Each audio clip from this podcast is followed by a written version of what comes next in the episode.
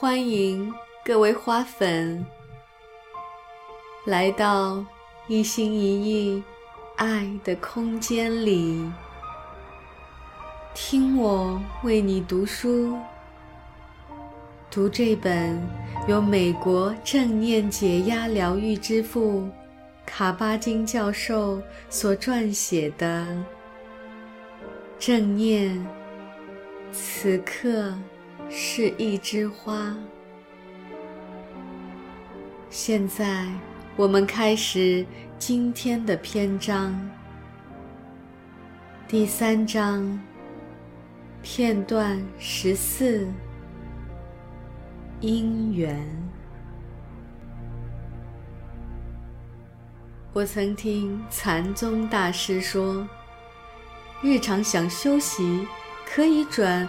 坏的因缘为好的因缘，我一直以为这不过是怪诞陈腐的道德说教而已。很多年之后，我才明白其中的真味。我想，这就是我的因缘。因缘意味着万物因循而生。A 和 B 之间必然有着某种联系，有果必有因，有因必有果。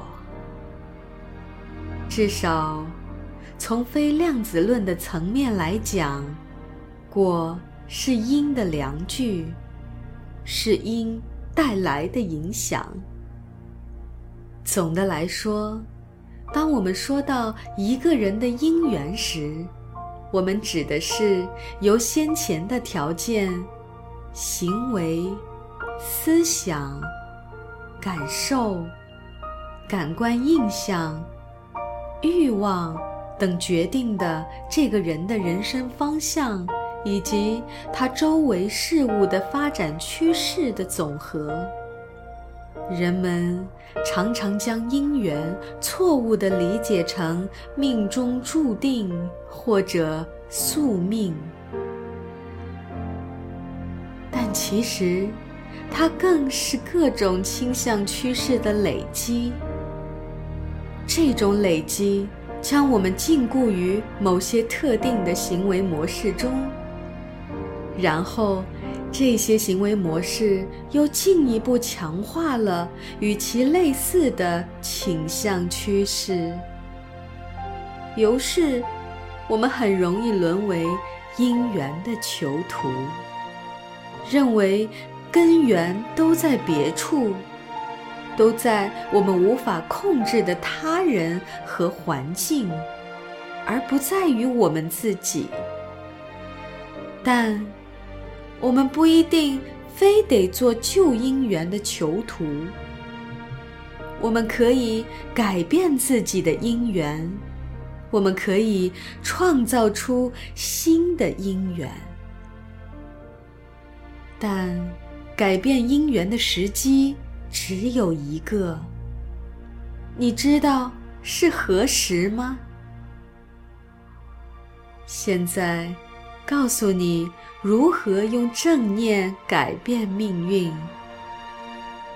在静坐的时候，不要任由自己的冲动转变成行为，至少暂时的，只静静观察它们。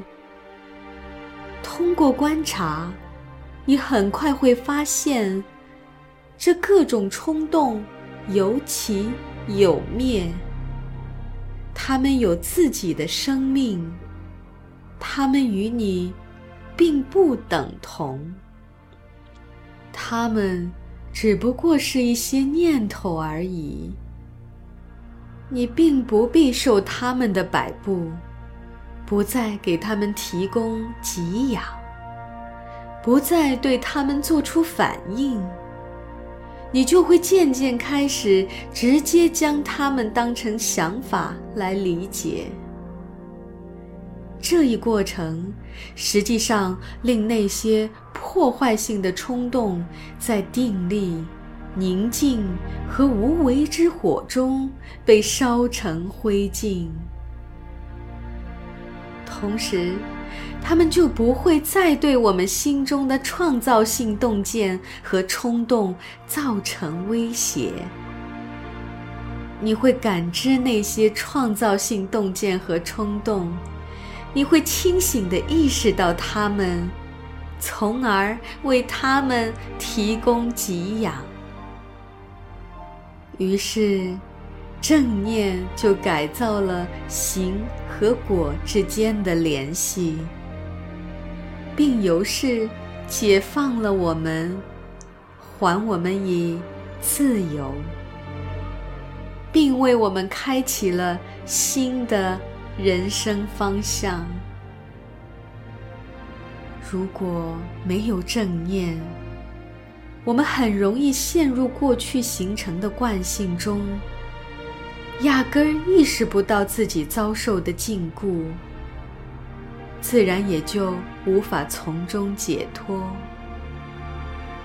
我们就会觉得自己深陷困境总是别人的错，是世界的错，而我们自己的观念和感受好像总是合情合理。而如果我们总是阻挠、加以阻挠，那么此刻永远也无法成为新的开始。我们常常看到，两个人共同生活了大半辈子，共同养育了孩子，在各自的领域里也都小有成就。等到了晚年，按理应该好好享受自己的人生成果，好好颐养天年了。可是却彼此指责，说对方使他的人生痛苦不堪，说自己常感到孤独寂寞。他们仿佛陷在了一场噩梦里。彼此嫌弃，互相辱骂，愤怒和伤害充斥着每天的生活。对这一切，除了“因缘”二字之外，还能作何解释呢？你会在各种日趋恶化的关系中。各种从一开始就缺少某种根本性东西，正是这些东西招致了悲伤、心酸、伤害的关系中，一次又一次地看到它的身影。我们迟早会咽下自酿的苦酒。在长达四十年的关系中，你动辄生气，性格怪诞孤僻，最后深陷愤怒和孤独的牢笼。这不是意料之中的事吗？此时再去怪罪他人，并不能使问题得到圆满的解决。追根究底。囚禁我们的，是我们的混沌蒙昧。我们越来越不能全面了解自身的潜能，在终生培养起来的不明不悟中，在被动反应和指责的惯性中，越陷越深。在监狱中工作。让我更近距离地看清了坏因缘导致的后果。虽然这里的情况与监狱之外的情况并无二致，每位犯人的故事都有前因后果，所有的故事终究都逃不出这个巢臼，都。有因，有果。许多犯人都不知道自己怎么回事儿，哪儿出了问题。通常，这条长长的因果之链缘起于他们的父母家庭、街头文化、贫穷与暴力。信任了不该信的人，想找发财的捷径，用酒精和其他麻痹身心的药物抚慰创伤。麻醉自己，毒品起了作用。成长史、贫穷以及成长受阻也起了相应的作用。这些扭曲了人的思想与感受、行为与价值观，使他们没有调整。甚至识别害人的、残忍的、破坏性的，以及自我毁灭式的冲动和欲望。就这样，在某个时刻，在各种前因的铺垫下，在你不知道的情况下，你就失去了理智。做下了不可逆转之事，然后眼看着此事以各种方式对将来的时刻产生影响。万事都有果，无论你知道与否，无论是否被警察抓住与否。我们总会被抓住，被他带来的因缘所抓住。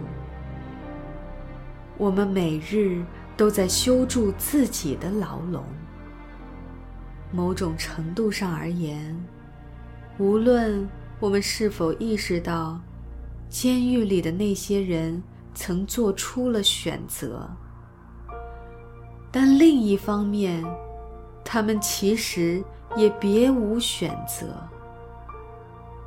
他们从来都没有意识到选择的存在。说到这儿，我们又一次遇到了佛教徒所说的不觉，或曰蒙昧无知，没有觉察到那些未经检验的冲动。尤其那些看起来有理、合理且合法，但却带有贪婪或仇恨色彩的冲动，会扭曲我们的心智和生活。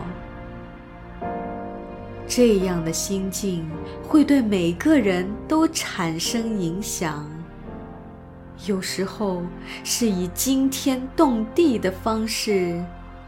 但更多的时候，是以更加隐秘的、不为人觉察的方式。我们都有可能被禁锢在无穷无尽的欲望中，被禁锢在被心灵当成真理固守的各种观点和念头中。如果，希望改变自己的命运，我们就得屏蔽掉那些蒙蔽我们身心、影响我们每个行动的事情。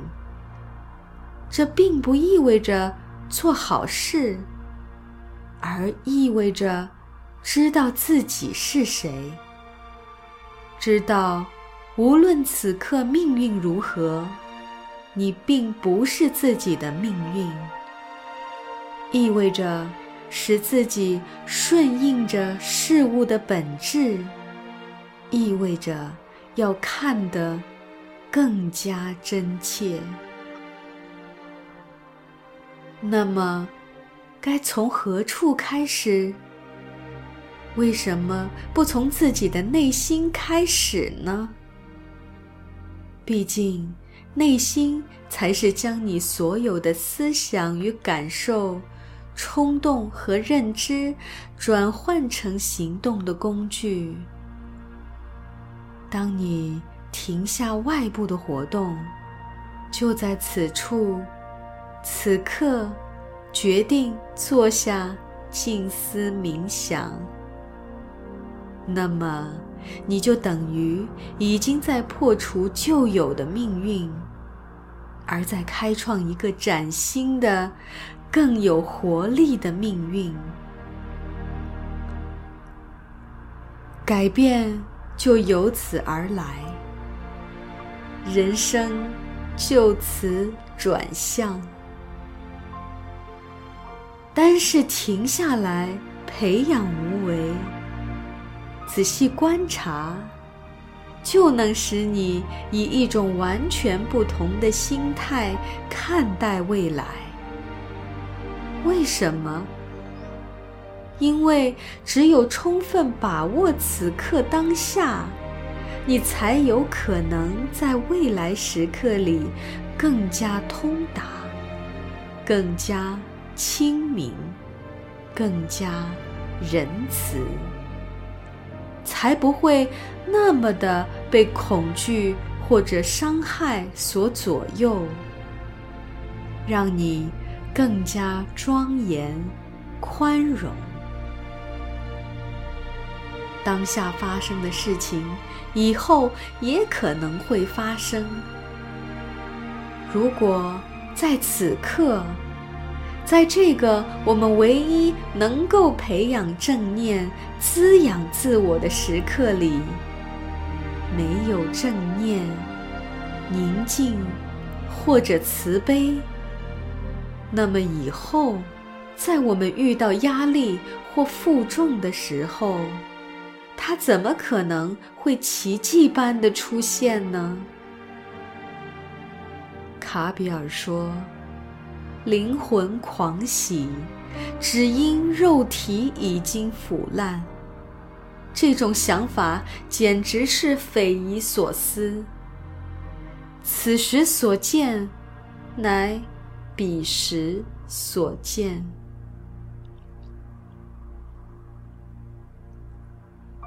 片段十五：整体性和个别性。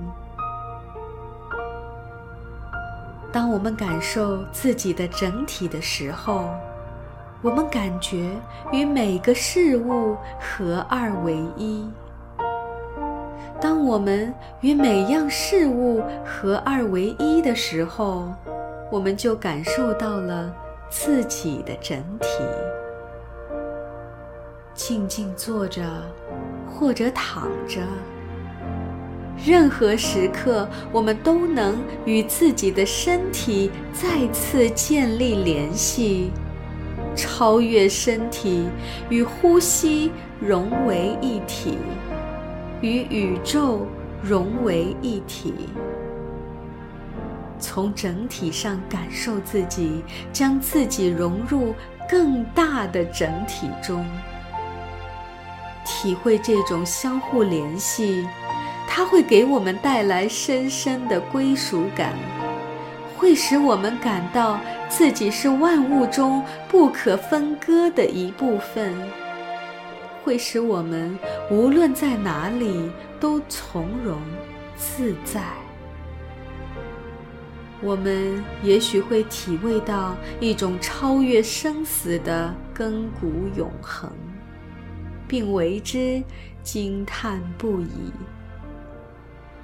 同时，我们会在人生旅程中体验到生命的转瞬即逝。体验到我们与自己的身体、与当下、与彼此之间的连结，并非永恒。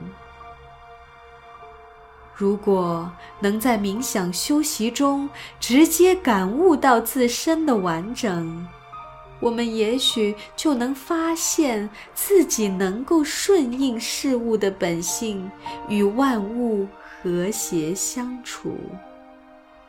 我们也许就能对事物有更加深刻的理解，更加悲悯的情怀，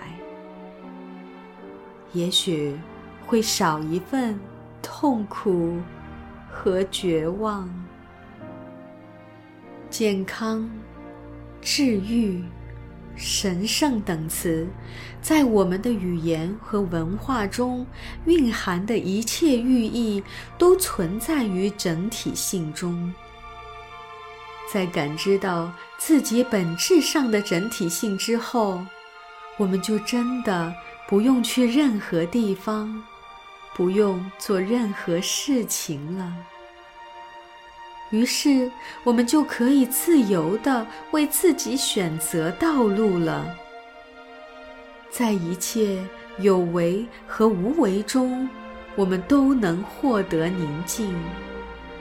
我们会发现，宁静一直就在我们的心里，而当我们触摸到它、倾听它的时候，身体也只能触摸它。体味它，和倾听它，就这样顺其自然，而心灵也会来倾听，来获得至少片刻的宁静。敞开心胸，虚怀若谷，我们会在此时此处找到平衡。找到和谐，所有的空间都汇聚在此处，所有的时刻都汇聚在此刻。老子在《道德经》中写道：“人之所恶，为孤、寡、不古，而王公以为称。”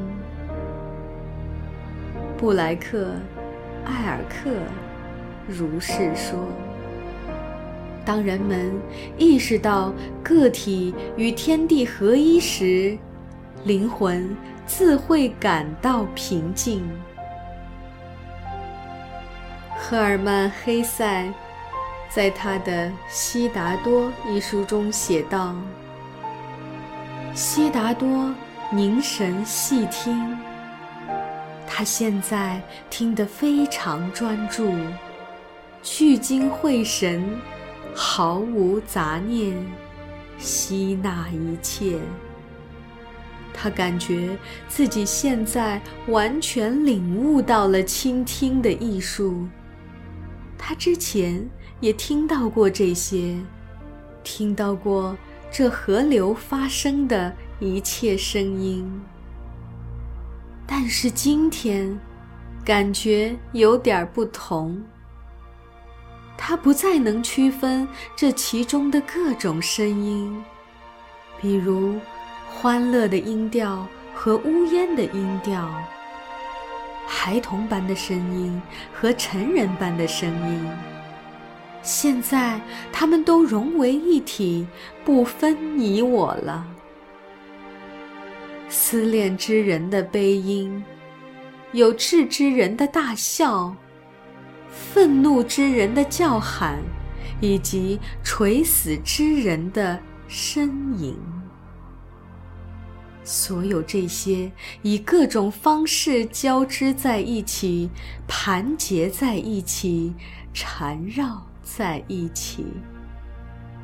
所有的声音，所有的目标，所有的欢愉，所有的善恶，所有这一切，合在一起，便是世界。所有这一切合在一起，便是万事之河流，人生之音乐。当悉达多凝神倾听这河流之声，倾听这千万种声音汇聚成的歌曲时，当他没有倾听悲音或笑声，当他没有把自己的灵魂与某种特定声音捆绑在一起时，没有将之并入自身。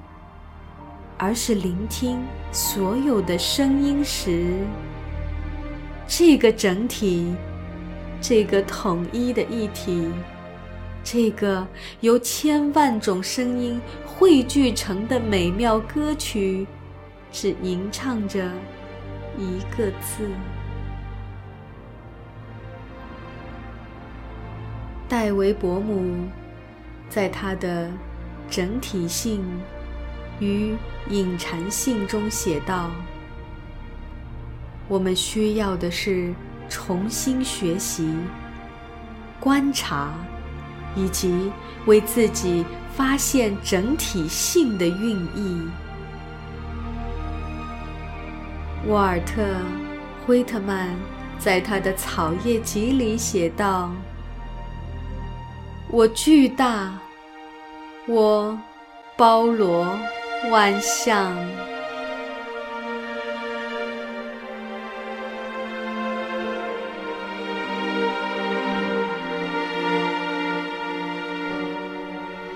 今天的一心一意为你读书就到这里，